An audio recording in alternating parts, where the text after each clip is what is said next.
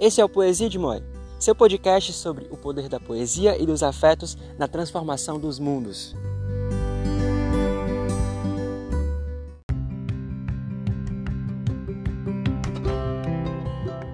Fala galera, Poesia de Moi na área e tá começando mais um episódio da nossa série de podcasts que tá mexendo com a gente nessa quarentena. O dia tá extremamente iluminado, cheio de vida aqui em São Miguel de Baixo, Itapajá, Ceará, onde eu tô tendo a oportunidade de ficar guardadinho nessa quarentena junto da minha família. Eu não sei vocês, mas tá sendo mesmo um desafio viver tudo isso, ao mesmo tempo que uma dádiva, porque eu tô me redescobrindo como filho, como irmão, como artista, inventando e reinventando um monte de coisa. E revisitando aqui o meu quintal, as minhas memórias, essa, essas casas que me trazem lembranças tão boas da minha avó e de quando eu era criança crescendo por aqui.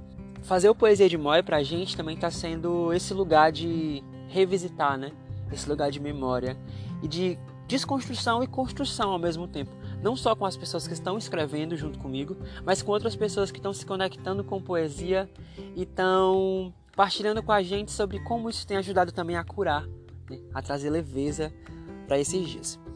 Falando sobre todas essas coisas, a gente convida hoje uma mulher fantástica, de um sorriso contagiante, de um timbre forte e uma energia capaz de iluminar todo mundo que está ao seu redor. Ela vem lá do Bom Lugar. E olha, alguém que vem de uma comunidade chamada Bom Lugar, com certeza não vai trazer coisa ruim pra gente. Mas eu garanto a vocês que a Solange Rocha que é professora, mobilizadora comunitária e uma grande referência também de juventude feminina e juvenil. Ela vai conversar com a gente, vai nos ajudar a parar um pouco, a aguçar esse olhar, a pensar nos cheiros, a pensar nos toques e a descobrir muita coisa que às vezes a gente deixa passar batido. Eu conheci a Solange lá em Amontada, no Salãozinho Pastoral, no encontro da Pastoral da Juventude. Ela que estava sonhando em organizar um grupo de jovens lá na comunidade de Aracatiara, que é próximo da dela. E hoje isso é realidade, assim como o serviço dela na animação daquela galera toda, que a gente tem muito, mas muita alegria de compartilhar a caminhada pastoral e também muitas histórias de vida. Eu fico muito feliz pela nossa amizade, que só vem se intensificando ao longo dos dias, ao longo dos meses, e toda vez que a gente se encontra é uma festa só. Eu particularmente amo pessoas que pegam as coisas no ar. Isso acontece muito com a Solange. Às vezes a gente se olha e pá, sabe o que está rolando. E esse tipo de conexão é muito precioso para mim. Eu acredito que para vocês também. E se vocês ainda não viveram esse tipo de coisa, dá uma paradinha, olha ao redor. Sempre tem alguém lá, do seu lado. Se não presencialmente, mas online, porque hoje essa questão de estar presente, estar junto, não significa necessariamente uma proximidade geográfica, né? Mas sempre tem alguém lá disposto a partilhar a vida com você e a construir muita, mas muita coisa. Logo, logo eu vou encontrar Solange, vou lá na casa dela de novo e a gente vai fazer aquela festa toda. Agora me vem esse sentimento de saudade, mas também a certeza de que a vida é muito maior com ela e com todos os que a gente ama.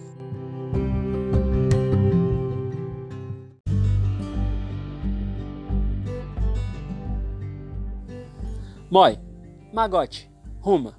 Do bom e velho cearês, um monte de coisa ou gente junta. Hoje é dia de Vida de Moi, com Solange Rocha.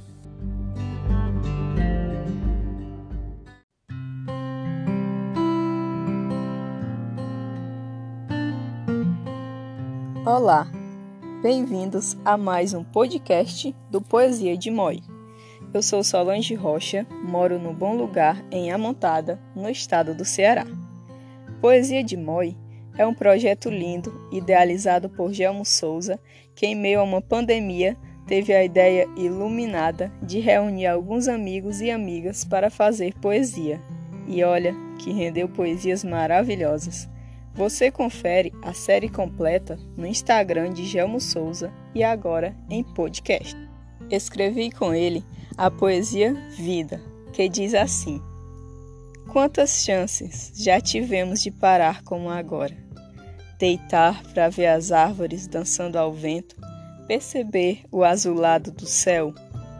Quantas vezes podemos ser nós de verdade, acordar sem preocupações no meio da semana, fazer poesia com alguns amigos seus? É que no meio dessa bagunça toda, coisas para fazer, pessoas para amar, lugares a visitar, o que eu sou se mistura com o que eu faço. Encontrar calma no meio da correria não é fácil, mas ninguém aqui nasceu para sofrer. E quando a gente para, a mente dispara e encontra um lugar escondido e revela novas formas de ver. A planta que nasce, o amor que cresce, o sonho teimoso do bem viver. A morte insiste em sujar as paredes da memória. Nós insistimos em não nos render. No chão, as sementes germinam com cuidado a nova civilização que vai nascer. Porque a vida vale mais que todo ódio, poder e ganância. É dela o maior espetáculo deste multiverso. É a dádiva de um abraço caloroso, da reunião em família, da comunidade. É amor que supera limites, é comunhão na diversidade, que nos faz fortes e corajosos no solo desta casa comum. É certeza em todo tempo que venceremos qualquer lamento, todos juntos como um. Vida. Escrever vida foi abrir uma janela nestas paredes que agora nos guardam ou nos prendem.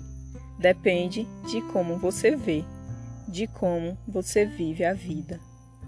E foi sobre este sentimento que tratou a poesia Neste tempo de isolamento social, que é quando a gente para e pensa, pensa um pouco mais na vida. E que vida a gente tem levado?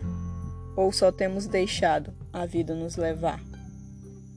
A gente vive atropelando os ponteiros do relógio, ou sendo atropelados por eles, numa correria para dar conta de uma ruma de coisas, compromissos no trabalho, vida familiar, social, eclesial, amorosa, e de repente descobrimos que muitas dessas coisas podem esperar, porque tem algo muito valioso precisando ser cuidado a vida.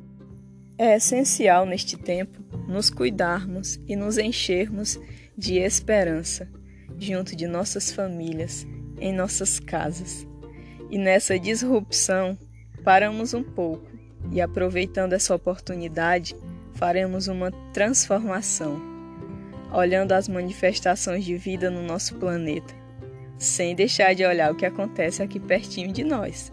É, ali no jardim ou aqui dentro, quando eu me descubro e me redescubro como uma vida essencial e única dentre tantas outras. E aos que agora estão separados geograficamente, vamos encontrando uma forma de estar junto de se fazer presente, mesmo de longe, para que logo a gente volte a ficar pertinho de novo, matando a saudade no aconchego de um abraço, sendo fortaleza para os outros e para nós mesmos.